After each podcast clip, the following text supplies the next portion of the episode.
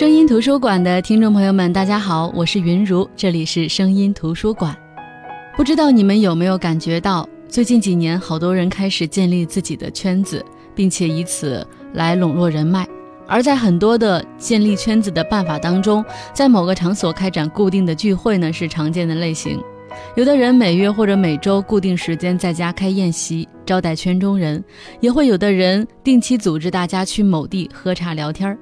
当然，现今的这些圈子大多数都是以圈中人的某种共同的爱好集结在一起的，比如说驴友圈聚会、茶友聚会。有人说，慢慢长大的八零后、九零后的聚会是深受美剧《老友记》的影响，剧中的六个好友都把莫妮卡家当作据点。频次高到几乎是每天下班都会去莫妮卡家吃饭、看电视、聊天。莫妮卡也特别享受这种客厅文化，更享受自己是这种客厅文化的主人。他喜欢做食物，而这些朋友也喜欢吃他做的食物，这让他很开心。甚至有时候莫妮卡要出去约会，这些朋友可以随意在他家里玩，什么时候来、什么时候走都可以。那种愉快、惬意、轻松的氛围，让看剧的我们很羡慕。但是，纵观现在我了解的圈子聚会，几乎没有一个能达到这种层次的。因为最根本的区别是，他们是从好朋友本身发展成的聚会，而现在很多的聚会都是在陌生人的基础上建立的。大家认识的时候，对方就是陌生的成年人，而成年人最擅长的就是防备心，所以这样的圈子要达到老友记那种亲密的程度，几乎是不可能的。但是为什么还是有那么多人乐此不疲地参加各种聚会呢？乐此不疲地组织各种聚会呢？这就是圈子文化的魅力。那说到圈子，在上个世纪三十年代的每一个星期六都会有一个周六聚会，地点是在一家人的客厅里，而这个客厅的女主人就是那个集万千宠爱于一身的一代才女林徽因。所以，我们今天就来分享杨楠楠的这本书《林徽因的会客厅》，来了解林徽因的朋友圈。本期节目会在明天上传喜马拉雅 FM，大家可以搜索“声音图书馆”收听、下载、转载。更多节目内容可以关注公众号“声音图书馆”。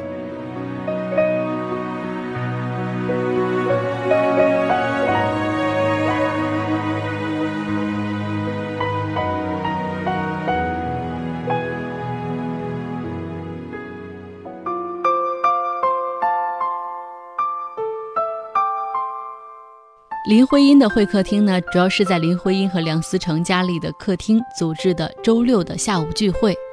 但是大家别小看这个客厅，当时胡适、徐志摩、金岳霖、沈从文、李建吾、陈岱孙、卞之琳、钱端升、萧乾、周培源、叶公超、林淑华都是客厅的常客。这些在各个领域都有显著成就的名人，都自愿在每周六下午在这里度过一个下午的时光，和男主人一起听女主人的口若悬河。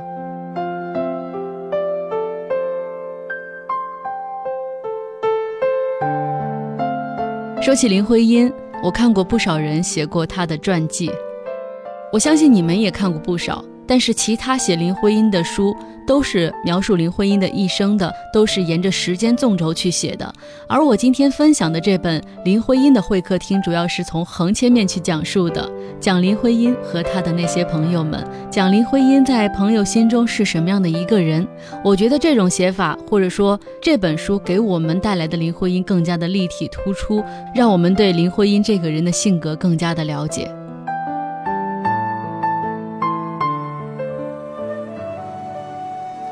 说到林徽因，她是一个有争议的妻子，有情趣的主妇，有理想的母亲，是一个浪漫的建筑家，认真的生活家，也是个才华横溢的诗人。她的洒脱和固执，坚守和开通，多情和理智，在这个客厅里，生生的把那些声名赫赫的男人弱化成了客厅里的壁灯，一明一灭，都是为了衬托她的明亮。没错，林徽因是这个客厅的女主人。是这个家庭里的灵魂人物，他曾经从锦衣玉食的青春打马走过，也曾经在清寒的生活当中坦然经营着不灭的理想。任是风霜侵扰，暴雨如注，他都像客厅外的那株丁香一样，俏生生地迎风而立，硬是把这个客厅打造成了一段历史记忆的符号，就像我们今天探秘那段时光一样。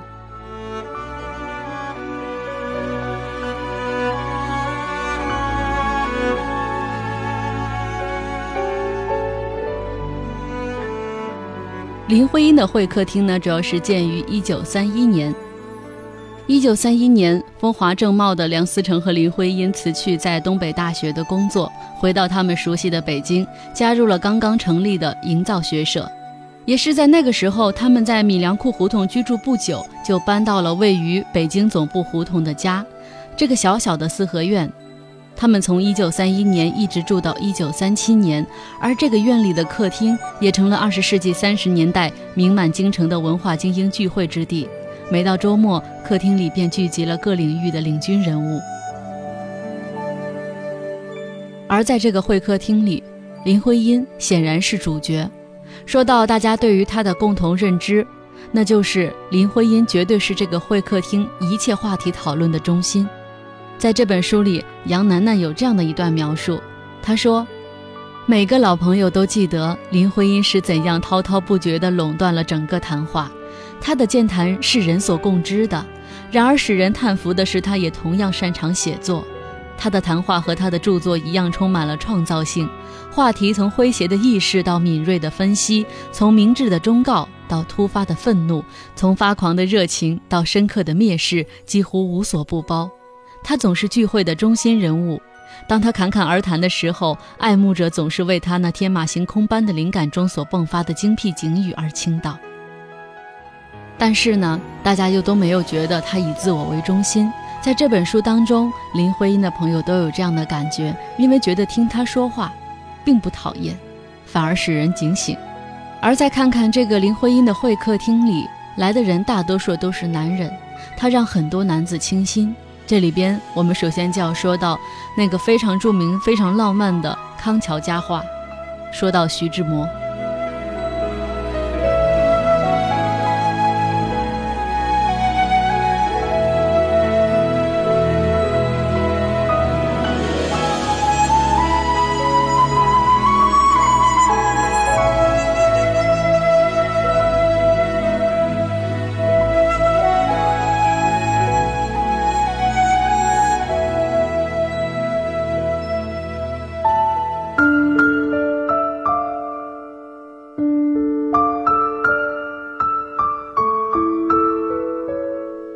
徐志摩是一个诗人，但是留在世间，最让人津津乐道的就是他和几个女人的传奇一生。在这本书里，杨楠楠给徐志摩的评价是：徐志摩这一生最热烈、最疯狂的情感都献给了林徽因和陆小曼。他把他人生的春天和夏天奉祭给了这两个女人，把秋天留给了自己，唯独把最寒冷、最无情的冬天留给了最无辜的张幼仪。他对张幼仪有多残酷，对林徽因就有多迷恋。他们是在英国认识的，那个时候林徽因还是一个介于青涩和青春之间的少女，单纯、天真、活泼。虽然是个小大人，经常跟在父亲身边，像一个管家一样，但是呢，会在很多时候可爱的流露出她的稚气未脱。虽然说还没有长大，但是呢，青春时候的人永远是最美的。那个时候的林徽因娇美动人，举手投足之间都有了倾城的模样。徐志摩就是被这种气质给迷住了。轻轻的，我走了，正如我轻轻的来，我轻轻的招手，作别西天的云彩。那河畔的金柳，是夕阳中的新娘。波光里的艳影，在我的心头荡漾。软泥上的青荇，油油的在水底招摇，在康河的柔波里，我甘心做一条水草。那余荫下的一潭。不是清泉，是天上虹，揉碎在浮藻间，沉淀着彩虹似的梦。寻梦，撑一支长篙，向青草更清楚漫溯，满载一船星辉，在星辉斑斓里放歌。当时英国的浪漫气息可能给了他很多的勇气，他会陶醉在林徽因的笑容里，他会给林徽因写信，也会跟他谈论诗歌，他的眼神也越来越热烈，感情也越来越无法控制。尽管他是林长民的朋友，算是林徽因的叔叔，而且那个时候张幼仪正陪着徐志摩在英国读书，还有了身孕。可是徐志摩已经全然顾不上了，他心里就是这种滔滔不绝的爱情。他向张幼仪提出了离婚，他觉得结发妻子张幼仪本就是一个难堪的意外，也是他人生的污点。他没有办法拒绝苦闷的开始，但是他却选择终止过程。这桩婚姻，他觉得早就该结束了。但是张幼仪拒绝离婚，让他很生气，很不耐烦。可林长民带着林徽因离开英国，更是让他傻了眼。他觉得怎么会这样？他正在努力地挣脱旧生活的枷锁，义无反顾地抛弃怀着他亲生骨肉的妻子，只希望在自由的明天和林徽因诗情画意地走下去。这林徽因怎么能用一走了之来回答他呢？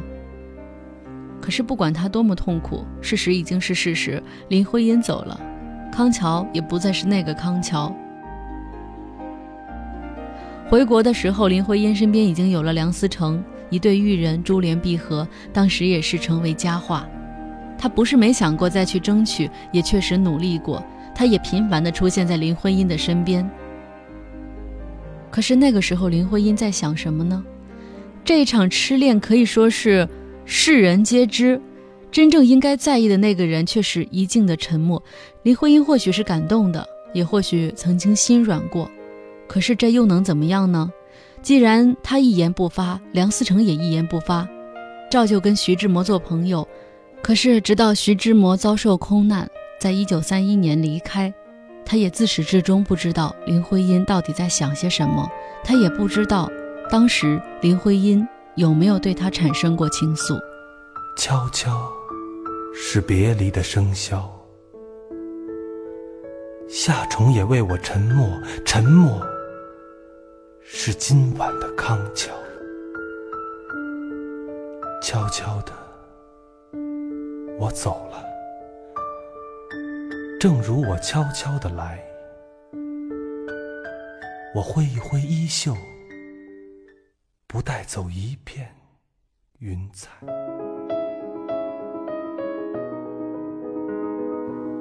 而徐志摩走了，林徽因的生命当中又出现了另外一个人，这就是金岳霖。金岳霖呢，也是徐志摩介绍给林徽因和梁思成的好朋友。那一天，带着金岳霖前往梁家聚会的徐志摩，怎么也想不到，这一引荐就是一生的缘分，而金岳霖。自然也没有料到，在这个客厅里将会有一个人改变他的一生。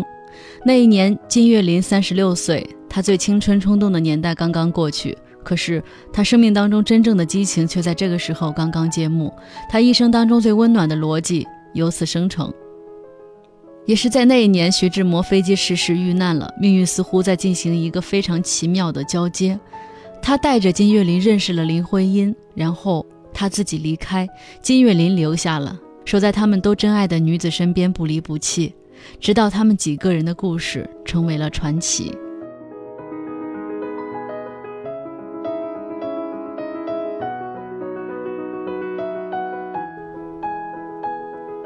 有一天，林徽因对梁思成说自己喜欢上了两个男人，不知道该怎么办。梁思成当时虽然很痛苦，但是呢。他也告诉林徽因说：“你是自由的，如果你选择老金，我也祝福你们，只要你幸福快乐。”而金岳霖呢，在知道梁思成的回答之后呢，也告诉心爱的林徽因说：“看来思成是真的爱你，我不能伤害一个爱你的人，我选择退出。”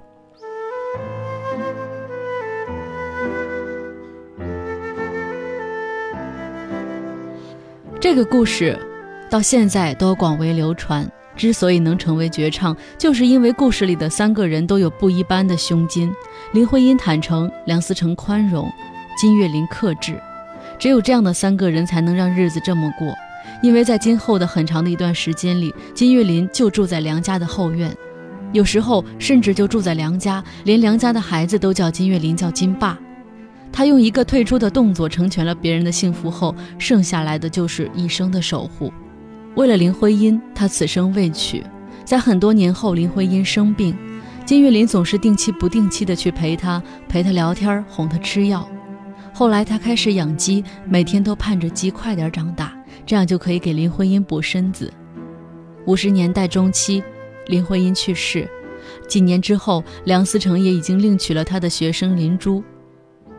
金岳霖有一天却突然把老朋友都请到北京饭店，没讲任何理由，让收到通知的老朋友都很纳闷。饭吃到一半的时候，金岳霖站起来说：“今天是婚姻的生日。”闻听此言，有些老朋友望着这位终身不娶的老先生，偷偷的掉了眼泪。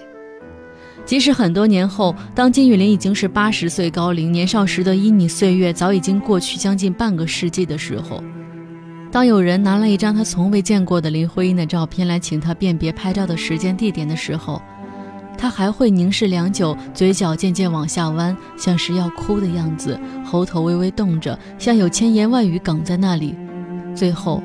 还是一言未发，紧紧捏着照片，生怕影中人飞走似的。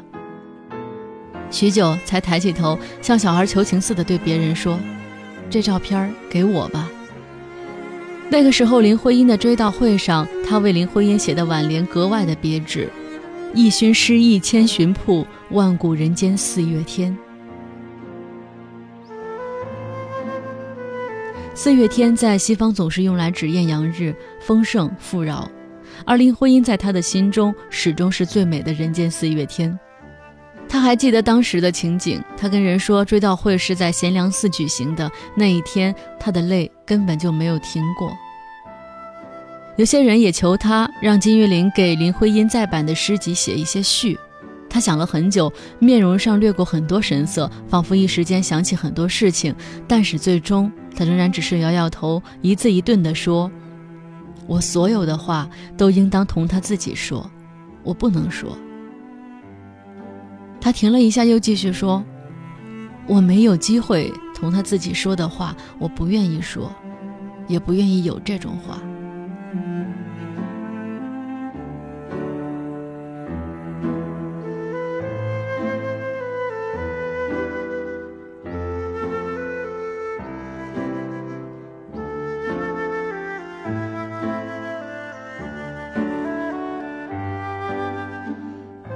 就是这样，在所有关于林徽因的故事里，尤其是爱情故事、传奇故事，徐志摩和金岳霖被我们想象出了更多的荡气回肠。总觉得这一生，林徽因应该跟徐志摩在一起，林徽因最爱的是徐志摩，林徽因应该跟金岳霖在一起。有这样的一个男人为你付出一生，如果跟了金岳霖，这一生应当会很幸福。但是却往往忽略了林徽因背后真正的那个男人梁思成，这个她的丈夫，她儿女的父亲，这个为中国的建筑事业奉献了一生的梁思成，最终只是站在固执堆和叹息的边角，充当了类似于符号的角色，甚至在旁人自以为是的不平里，他还只是个等同于障碍的身份。尤其是他在林徽因去世七年后，顶着众叛亲离的压力娶了另外一个女子的时候。让很多人寒了心。那个时候说到梁思成，所有去过太太的客厅的客人都会永远记得那样的场景：林徽因在人群当中高谈阔论，妙语如珠，而梁思成则是含笑赞许的听着。明明也是风趣健谈的人，却总是安静地坐在那里，任妻子吸引住所有人的视线。他常常一言不发，却又总在他回过头来看的时候送上一个温情赞许的笑容。如果说你能明白，如果说你能读懂，你就会看到他含笑的眼里常流转着一种灼灼的光华。虽然人的一生永远都不可能圆满，可是梁思成还是很满足的。他有美丽的妻子、可爱的儿女，还有一生崇仰的事业。可是。我们细细的品味这个男人，你会有理由相信，如果梁家没有这样的一位男主人，女主人再出色，也会失了意趣。所以说，太太的客厅能名声在外，甚至成为一道风景，实在是有赖于梁思成先生的大度和豁达。梁思成是一个清瘦儒雅的男人，因为早年的那场车祸，他的腿有点跛，而且还有些驼背。可是这一切都无损于他的学者风度。比起他那德高望重的父亲和光芒四射的妻子，梁思成的魅力似乎更无害、更包容。梁思成是梁启超的长子，是林徽因的丈夫，这两个身份似乎就是在无形当中拘束了他本身的风采。但是，抛开这些身份，你会发现他其实是中国近代史上一个非常非常优秀的建筑学家、古文化的保护者，也是现代教育的开拓者。可是有意思的是，在大家津津乐道的流传下来的故事当中，对梁思成的印象往往不是宽怀和郑重，也不是他和林徽因那种隽永平淡的时光和爱情。人就是这样，在那些没有拥有刻骨铭心的爱情的人的面前。这些拥有者就暗淡了许多，好像因为拥有了林徽因、梁思成的光辉，似乎永远就要输于徐志摩和金岳霖。尤其是像我刚才提到的，他顶着众叛亲离的压力娶了林珠的时候，更是让很多人寒了心。大家会觉得，你跟女神生活过之后，怎么还有勇气跟一个平庸的女子过生活呢？难道曾经志同道合的夫妻就要把过往的情谊终结在这些消逝的时光里了吗？可是我们再想想，没有那样的梁思成，何来这样的林徽因呢？林徽因的任性和刚烈，你又怎么知道是不是让梁思成给宠出来的呢？梁思成给了他海一样的包容和塑造，而林徽因还梁思成一生的追随。在大家都把林徽因当作女神的时候，只有梁思成把她当做一个女人，所以他会在孤单之后再找一个人来陪伴。他不认为那是对爱情的亵渎和背叛，因为爱是平等的，孤独也是平等的。林徽因可以永远在他心里，他依旧可以隔着冷淡的时光静静的思念，所以他问心无愧。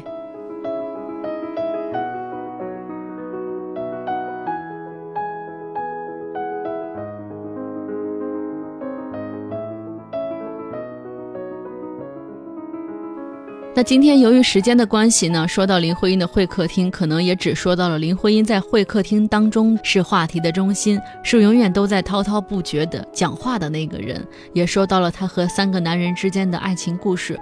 但是呢，林徽因在这个会客厅当中有很多人，包括胡适，包括沈从文、李建吾、陈岱孙、卞之琳这些和她有着很多亲密关系的这些男人。或者说是学术上有交流的这些名人大家们，还有很多故事要说。当然，林徽因让很多男子倾心，很多异性的这些大家们都成了他会客圈里的常客。但是，为什么林徽因的会客圈里，或者说林徽因的朋友里很少有女性呢？她这样的女人是不是注定要受到女性的排斥呢？这些呢，由于时间的关系呢，今天没有办法跟大家来分享到。那在明天的节目当中，我们继续来分享杨楠楠的这本书《林徽因的会客厅》。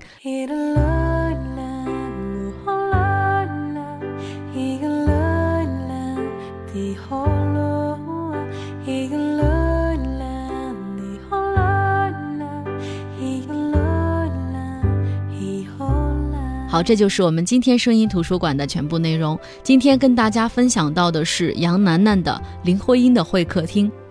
古往今来，人生就是一个个圈子的集合，找到合适的圈子很重要。现在我们的生活这样告诉我们，而在上个世纪三十年代，林徽因的会客厅也这样告诉我们。那明天的节目，我们继续分享到《林徽因的会客厅》这本书，来了解林徽因的朋友圈。好的，我是云如，这里是声音图书馆。本期节目会在明天上传喜马拉雅 FM，大家可以搜索“声音图书馆”收听、下载、转载。更多节目内容可以关注公众号“声音图书馆”。我们明天再见，各位晚安。